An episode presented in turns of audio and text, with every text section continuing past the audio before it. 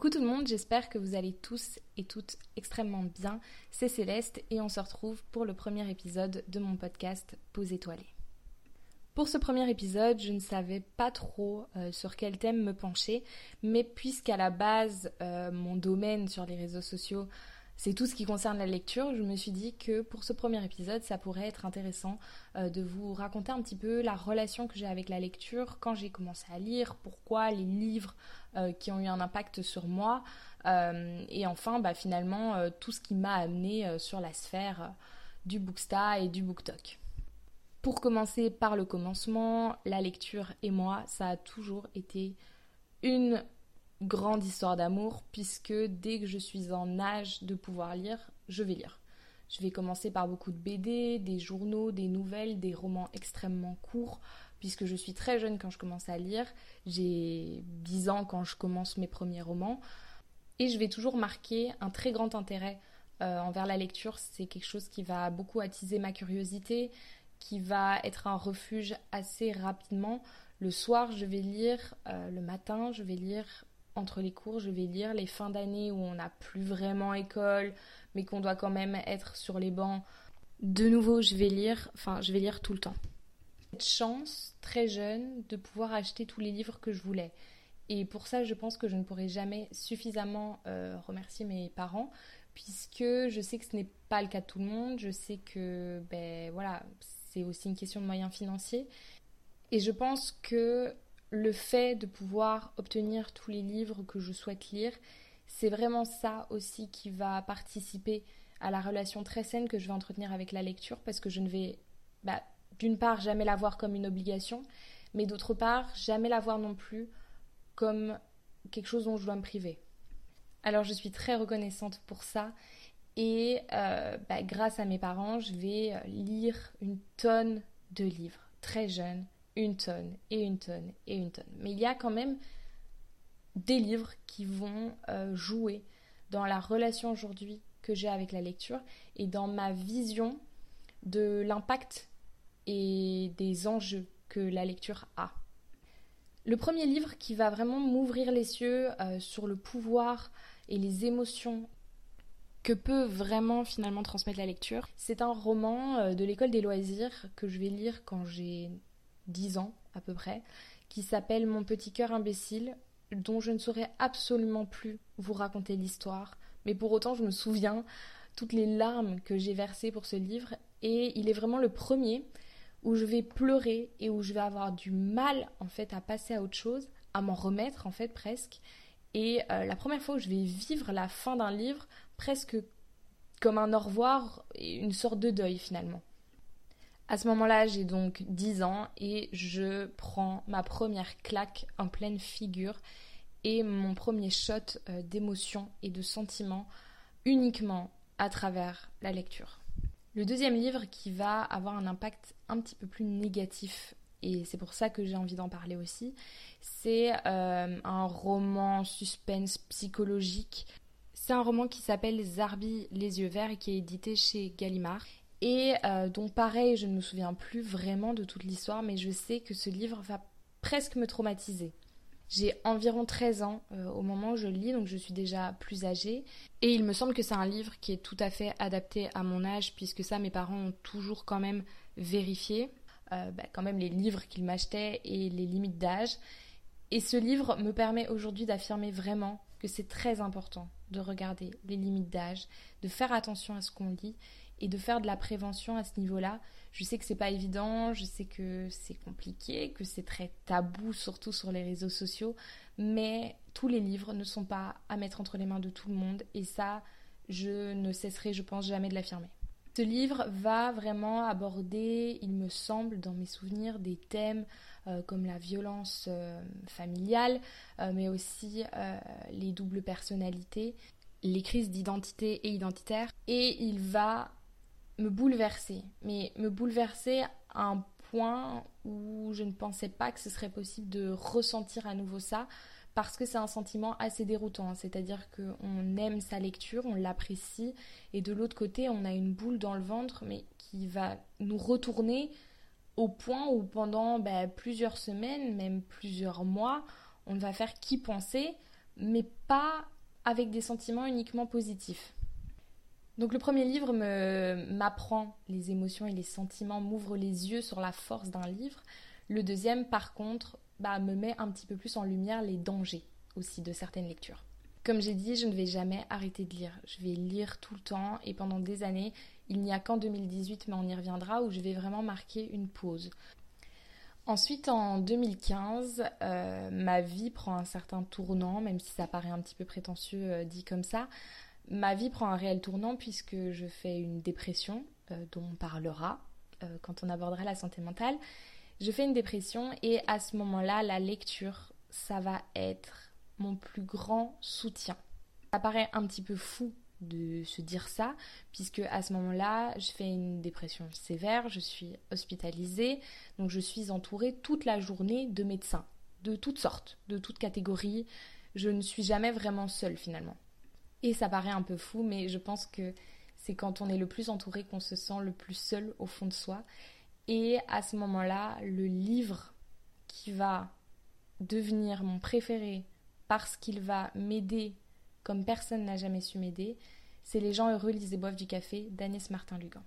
Et n'importe quelle personne qui me connaît, dans mes proches, euh, voire même sur les réseaux sociaux, si on me suit depuis un petit temps, on sait que ce livre, j'en parle et j'en parle et j'en reparle parce que je veux que tout le monde le lise. Ce livre, c'est ma découverte. Ce livre, c'est euh, mon plus grand remède puisque euh, le personnage principal, sans dévoiler toute l'histoire, s'appelle Diane et elle vient de perdre son mari et ses enfants euh, dans un accident euh, tragique. Elle est en plein processus de deuil, mais au-delà d'être en plein processus de deuil, elle est surtout en dépression. Et ce qui est intéressant avec ce livre, c'est que s'il a plein de défauts, parce qu'il a énormément de défauts, c'est un de mes livres préférés, mais pour autant j'ai parfaitement conscience que c'est loin d'être le meilleur d'Agnès Martin-Lugan et qu'elle ne va faire que progresser euh, dans son écriture, que mûrir en fait avec sa plume au fil des années. Mais ce qui est très intéressant dans ce livre, c'est que les personnages qui gravitent autour de Diane euh, et qui ont conscience en fait qu'elle est en dépression ne réagissent pas tous de la même façon. Euh, on va avoir des personnages qui vont la comprendre, d'autres personnages qui vont un petit peu la brusquer, ou encore d'autres qui vont complètement invalider ce qu'elle ressent. Et moi, à ce moment-là, j'ai 15 ans et j'ai besoin d'un livre comme ça. Parce qu'à 15 ans, expliquer à votre entourage que vous êtes en dépression, ou rien que votre entourage, en fait, prendre conscience que vous êtes en dépression, bah c'est pas simple. C'est pas simple et on a tendance, euh, dans notre peine, à se sentir incompris, alors que c'est pas le cas. Mais en surface, bah, on le ressent comme ça. Et ce livre-là, Les gens heureux lisent et boivent du café, il va vraiment poser des mots sur tout ce que je ressens et il va être d'un réconfort, mais comme finalement aucun médicament et aucun traitement, voire même aucun accompagnement psychologique ne va l'être. Et attention, je dis pas qu'un livre remplace un accompagnement psychologique parce que c'est super important et qu'à cette époque-là, si je n'avais pas été entourée par des médecins aussi formidables euh, que ceux qui étaient auprès de moi, je ne m'en serais jamais sortie. Euh, c'est pas les gens heureux lisent boivent du café qui m'a guéri, mais ça a été le premier livre où vraiment je me suis rendu compte que la lecture, bah, c'était ma meilleure amie. Je vais continuer à lire, je vais surtout aller mieux et c'est le principal. Et puis, je vais avoir une énorme absence de lecture pour euh, la lectrice que je suis depuis toujours. Et j'ai parlé de 2018 euh, tout à l'heure. En réalité, ça va de 2017 à environ 2019. Je ne vais plus lire.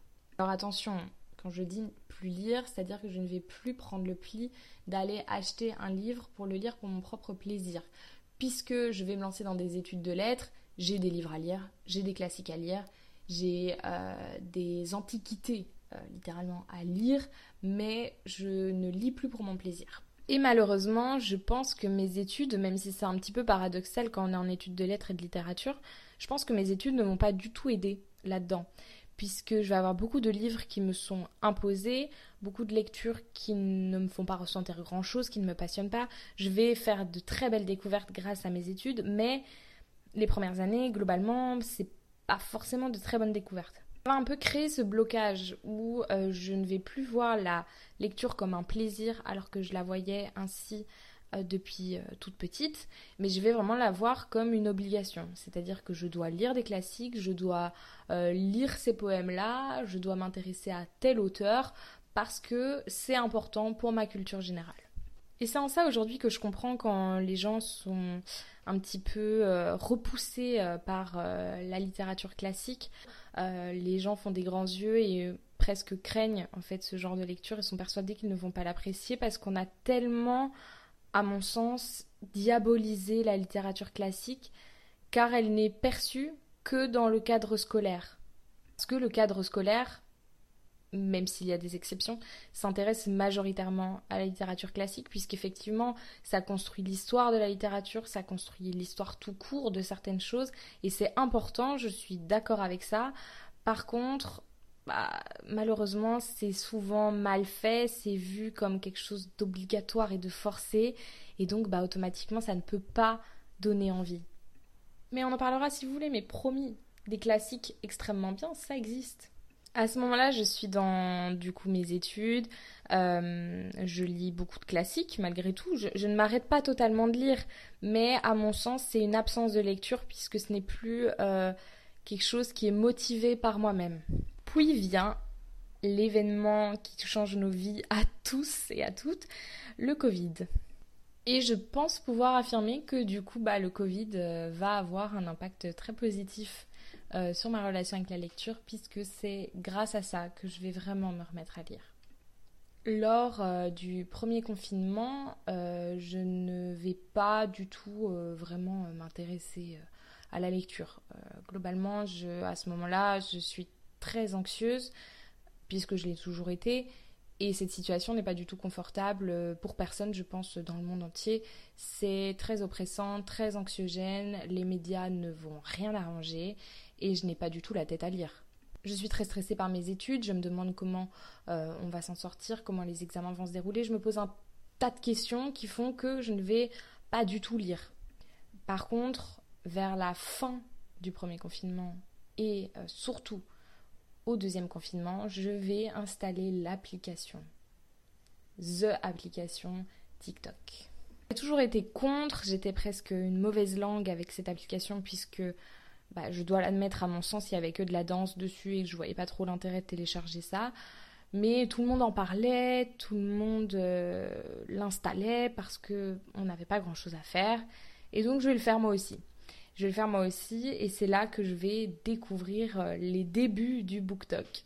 J'ai toujours été très mauvaise en anglais, mais euh, à la base, mon BookTok à moi, c'est vraiment le BookTok US. Je vais quasiment voir que des Américains.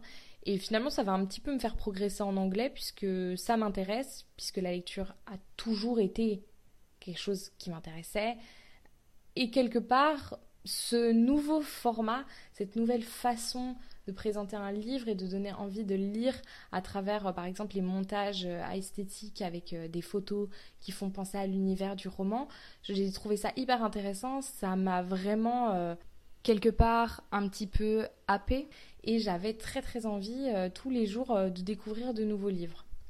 Je tombe après sur le BookTok français et là, bah, c'est la découverte. Mais il y a bien un livre particulier quand même, et le premier livre, qui va me refaire tomber dans la lecture pour mon plaisir et je suis très fière et très contente de dire que c'est ce livre-là. C'est No Rules d'Anita Riggins. Et là, bah la machine est repartie. Clairement, la machine repart à ce moment-là puisque No Rules est un coup de cœur incroyable. Je recommande ce livre à n'importe quelle personne qui ne l'a pas encore lu. Et pas parce qu'Anita est ma copine, mais parce que son livre est formidable, et surtout, au-delà du fait de me relancer dans la lecture, ça me lance surtout dans un genre littéraire qui à la base n'était pas mon genre de prédilection, puisque durant mon adolescence, la majorité des livres que je vais lire, c'est vraiment bah, du fantastique, de la science-fiction. Euh, j'aime beaucoup tout ça, tous les univers un petit peu parallèles, la dystopie, et je m'intéresse presque pas à la romance. Sauf qu'à ce moment-là, No Rules, bah, c'est de la romance, euh, c'est de la romance contemporaine, et je tombe totalement amoureuse ah, c'est un petit peu drôle de dire ça, mais de la romance. Et à partir de ce moment-là, en 2020, je ne vais plus jamais m'arrêter. Puisque nous voilà aujourd'hui, et je n'ai toujours pas arrêté. Au début, je dois admettre que je crains un petit peu de ne pas retrouver de la passion et des émotions comme je peux en ressentir dans certaines romances que je lis, puisque je me dis que le marché éditorial au niveau de la romance est tellement vaste qu'à un moment donné, je vais, je vais tourner en boucle et euh, je vais tomber tout le temps face aux mêmes histoires, euh, ne plus être surprise et ne plus rien ressentir. En réalité, même si parfois c'est un petit peu le cas avec certains romans et il faut le dire, je trouve aujourd'hui que la romance se développe quand même extrêmement bien et arrive à se réinventer. Du moins certains auteurs arrivent à se réinventer. Alors je vais finir cet épisode par le dernier point euh, à aborder et c'est bah, cette aventure qu'est euh, BookTok et Booksta pour ma part à moi. Puisque pendant plus d'un an je vais suivre beaucoup de booktokeuses majoritairement mais aussi de booktokers. Mais je ne vais pas moi me lancer là-dedans, je ne me sens pas du tout légitime comme je continue à lire un peu de tout, même si je me focalise énormément sur la romance, le fait est que je n'ai jamais été fermée à aucun genre littéraire. Le problème, c'est que j'ai la sensation qu'il n'y a que de la romance sur BookTok et je pense que je n'en ai pas encore lu suffisamment pour être légitime à en parler, puisque bah, ça ne fait que quelques mois que j'ai vraiment recommencé la romance et que moi, depuis des années, finalement, tout ce que je lis, c'est de la littérature classique et que ça n'intéresse personne. Du moins, c'est ce que je pense à ce moment-là. Puis vient un beau jour de octobre, il me semble, 21. Mais je ne suis plus très sûre au niveau des dates pour TikTok, où je vais décider d'ouvrir mon compte TikTok, BookTok plus précisément. Mais je dirais que euh, ce qui change vraiment, euh, ce qui fait vraiment aujourd'hui que j'en suis là, c'est euh, lorsque je vais ouvrir mon compte Booksta, donc sur Instagram, en novembre 2021. Quand je décide d'ouvrir mon compte Instagram, je décide tout de suite que ça va être beaucoup plus pro que TikTok, dans le sens où TikTok pour moi ça a toujours été une application de passe-temps. Euh, je ne me mets aucune pression, aucun rythme.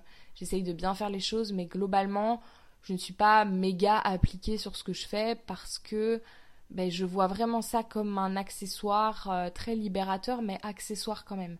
Tandis qu'Instagram, je vois tout de suite la plateforme comme quelque chose de beaucoup, beaucoup plus euh, strict, euh, beaucoup plus exigeante et très professionnelle en fait finalement. Sauf qu'évidemment, je ne me mets pas la pression au départ puisque j'ai littéralement 5 abonnés, dont ma famille, ça en fait déjà 4. Autant vous dire qu'il n'y a pas grand monde. Mais en réalité, dès le départ, c'est vraiment pas quelque chose que je fais pour un nombre d'abonnés, pour des résultats, pour quoi que ce soit. À ce moment-là, j'ai besoin de me lancer dans un projet différent de ce que j'ai déjà pu faire par le passé. J'ai besoin de me donner un nouvel objectif, de, de prendre presque un énième nouveau départ. Suite aussi, évidemment, à la période de confinement bah, qu'on vient de vivre, tout simplement. J'avais vraiment besoin de m'épanouir dans quelque chose qui euh, ne naissait que de ma propre initiative. Parce que je m'épanouissais dans mes études, mais en réalité, euh, j'étais animée par les résultats scolaires et la validation académique. Et je vais beaucoup euh, travailler pour me développer, mais je vais surtout beaucoup m'amuser. Je vais découvrir un tas de lectures, je vais avoir des opportunités qui sont complètement folles, et jamais je serai assez reconnaissante de toutes ces choses positives euh, qui me sont arrivées simplement en ouvrant un compte BookTok, un compte Booksta. J'ai vraiment rencontré des personnes formidables. Je me suis aussi beaucoup instruite euh, sur le monde de l'édition, sur les, mécanismes, les rouages finalement qui constituent le monde éditorial. J'ai eu la chance de pouvoir collaborer et je l'ai toujours avec certaines maisons d'édition et pour ça, je suis extrêmement, extrêmement reconnaissante parce que c'est des choses finalement qui ne me seraient jamais arrivées si je n'avais pas franchi ce cap et si je n'avais pas été soutenue aussi par euh, un tas de personnes que je remercie encore aujourd'hui. Ce qui nous mène finalement à aujourd'hui, euh, à ce podcast euh, que j'ai décidé d'ouvrir en étant à la fois partagé sur le domaine littéraire et et artistique et d'autre part sur un domaine un petit peu plus euh, spirituel, psychologique et, et, euh, et, de développement personnel.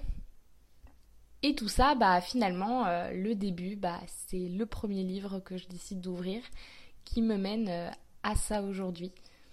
Je pense que du coup, pour terminer cet épisode, je peux vraiment remercier la lecture, d'être entrée dans ma vie, d'avoir été une passion dès le premier jour et même si ça n'a pas toujours été lisse ni constant, bah elle est toujours là et aujourd'hui je lis davantage de romances, mais ça ne veut pas dire que j'oublie d'autres genres littéraires.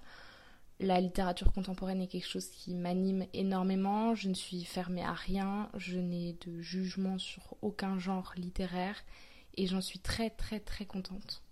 Et puis voilà, je, dirais en conclusion que la lecture est à mon sens euh, un réel échappatoire, qu'il ne faut pas pour autant se noyer dedans parce que la réalité continue à côté, mais que c'est un véritable refuge dans lequel on peut trouver une oreille et une épaule sur laquelle euh, s'appuyer, mais qu'il faut aussi euh, rester, rester objectif et faire attention à ce qu'on lit, faire attention à ce qu'on croit lire, et ne jamais oublier, je pense que la lecture, ce n'est pas que un livre papier non plus.